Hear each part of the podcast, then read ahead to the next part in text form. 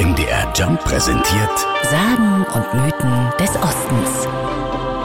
Am Glockenturm des Schlosses in Mansfeld ist ein Frauengesicht zu sehen, ungefähr auf halber Höhe, in Sandstein gemeißelt. Nicht wirklich detailliert, aber dennoch gut zu erkennen. Volker Schmidt ist Mitglied im Förderverein Schloss Mansfeld. Er beschreibt es so. Es ist sehr stilisiert. Man sieht eigentlich nur Nase und Augen. Der Mund ist verbunden und auf dem Kopf hat sie eine Haube. Und natürlich auch nur die vordere Hälfte ist ja in Stein gemeißelt. Es heißt, die Frau war eine Nonne und sie hätte ein Verhältnis mit einem Mönch gehabt. Aber das ist eine andere Geschichte.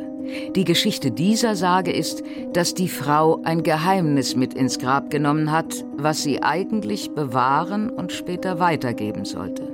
Da sie es zu Lebzeiten nicht weitergeben konnte, darum versucht sie es jetzt nach ihrem Tod.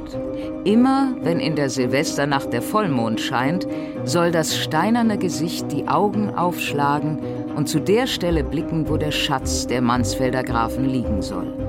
Volker Schmidt hat selbst schon ein paar Mal danach gegraben. Also wir haben in dem Bereich, wo die Frau dieses Gesicht hingucken könnte, auch schon mehrfach Schachtarbeiten durchgeführt. Natürlich nicht nur, um den Schatz zu finden, sondern aus ganz äh, normalen technischen Gründen. Leitung verlegen, äh, Fundament trockenlegen und sowas.